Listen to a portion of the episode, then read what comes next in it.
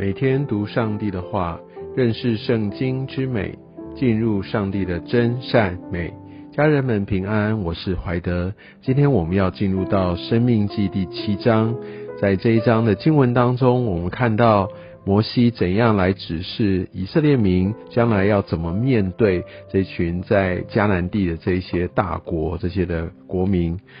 我这样一开始，他就告诉他们，这些国的民都比你强大。好，这七国的民都比你强大，让以色列民不会有一个虚假的一个呃期待，好像我们在寻求，我们在期待上帝为我们开路，我们就势如破竹，我们看他们就感觉上我们就是胜券在握。哦，往往不是这样子。上帝透过摩西先告诉他们，他们看起来其实他们实际上也都比你们大。但是第二节，耶和华你神把他们交给你击杀，所以那个时候我们就可以知道胜负底定，但不是因为他们的实力如何，而是在于是上帝在这当中掌权，因为整体在掌管这一切。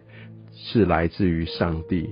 但是上帝也提醒他们，也告诉他们，需要把这一些的外国，他们要灭绝尽尽，不可以与他们立约，不可以跟他们和平共存，不可以连续他们，不可以与他们结亲。好，所以我想这都是一个要确认以色列民不会跟他们连结很重要的命令。因为他知道，当我们跟世界连结，当我们跟世界立了盟约，当我们开始跟他们交流，其实我们慢慢就会从信仰上面就会慢慢退却，而且有些时候会妥协的非常的彻底。所以，上帝知道他的百姓也知道要跟这世界为敌需要有的态度，所以在一开始就把应该有的态度、立场跟底线都告诉以色列民。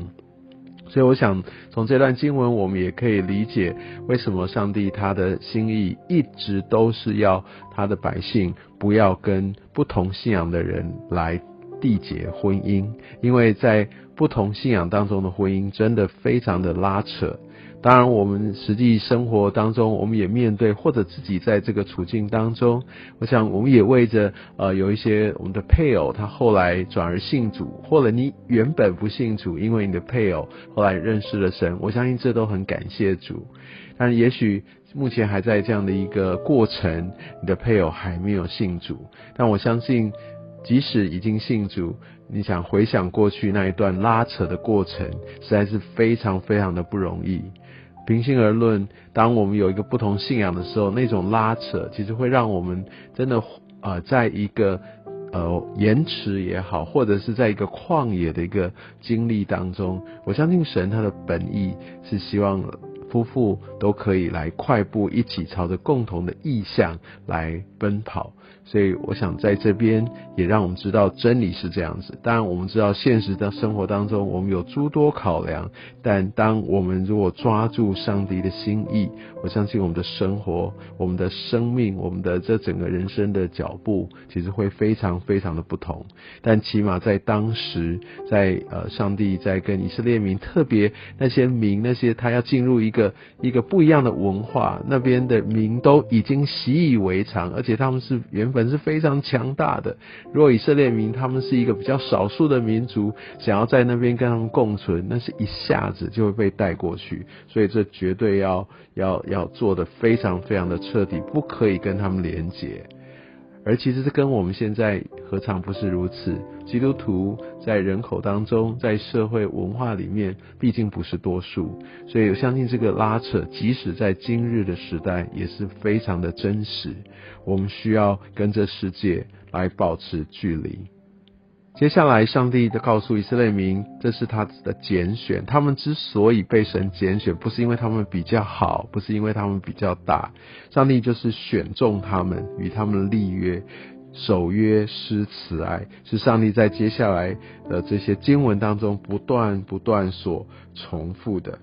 所以我们可以看见，呃，这样的一个教导，也让以色列民要清楚认清，不是因为。他们怎么样怎么样，所以不要有这种宗教上面的优越感，这完全是上帝他独特的心意。所以同样的，我们成为基督徒，当我们在看一些其他人他们的生活或者他们的灵命时候，我想也提醒我们不要有这样的优越感，因为这一切其实都是圣灵的动工。当然，我们会用我们的生命，有些时候我们会去配合，但那都是上帝恩典的结果。好，所以我们要非常清楚知道，我们的蒙恩得救是上帝的拣选，是上帝的恩典。所以，也就是因为是上帝救拔了我们，上帝拣选了我们，所以我想在第九节、第十节，呃，他也特别要提醒这以色列民，要真的要知道，上帝是信实的，他是守约施慈爱，所以要谨守遵行他。而不要去抵挡上帝，因为这样会经历到一个上帝来的报应。我相信没有人可以承受上帝来报应在他们的生命。十二节这边说要听从、谨守、遵行，上帝就必照他所起的事。上帝他起誓，他是一定做到的，他会守约施慈爱。然后再一次的提醒他们，不要跟这些外族的民哦有任何的纠葛。好，那所以我想这方面也不断不断的，不仅是提醒当时的以色列民，也成为我们今天很重要很重要的提醒。在十七节这边也提到，就是我面对一个重大困难的时候，我们的心，他这边说。你若心里说这些国的民比我更多，我怎能赶出他们呢？有些时候我们看着这些的问题，虽然我们心里面想要相信，但当我定睛在这个问题上面的时候，其实我们就不太觉得我们能够得胜。但是这边。呃，摩西告诉他们不要惧怕他们，要牢牢纪念耶和华女神，像法老和埃及全体所行的事。我们要数算我们的恩典，我们要抓住这些过去所经历的，或者我们所听见的见证。我们要知道神他会不断的来成就他的心意，不要惧怕。好，那在呃后面我们可以看到，上帝会用各样的方式来让他们得胜。二十节这边讲到说，打发黄蜂，意思就是说他可能也会用天灾来消灭这些呃这些外国的这些的百姓。所以我们就可以知道，上帝会使这些自然界的一个方式，也可以让呃所有的宇宙一切来为他来效力。所以很多时候也再一次提醒我们，不要以为就是我手上的力量如何，然后我来自己来衡量。上帝他要成就，我们就跟随。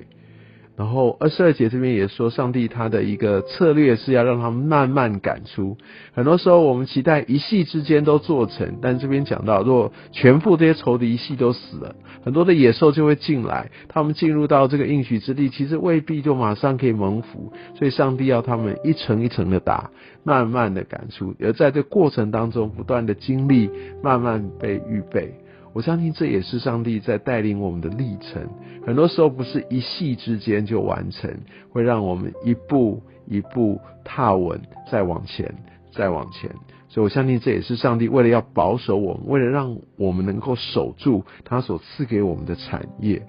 后面。讲到二十五节，说这些雕刻的神像就要焚烧掉，不要去把上面的这些金银就把它拿下来，觉得很珍贵，而且反正它已经不是神像了。上帝要我们弃绝这些跟异教、跟这些世界、这些与神为敌有任何任何相干的，即使是在世界看起来或者我们看起来很美的这些事情。也许有些人他收集一些其他神像，哦，把它当做艺术品。但不要忘记，上帝不要我们跟这些有任何的一个瓜葛哦。很多时候我们就觉得哇，把它丢掉啊，很可惜啊，把把它怎么样处理？会不会就把它留起来？或者我可以把它放到献给神啊？等等。其实我们会有很多合理化的想法，但也许我们的动机还是在于觉得很可惜，很想要保留。我想在这边，上帝告诉他的百姓。不要去爱惜他们，不要去贪图，不要收取。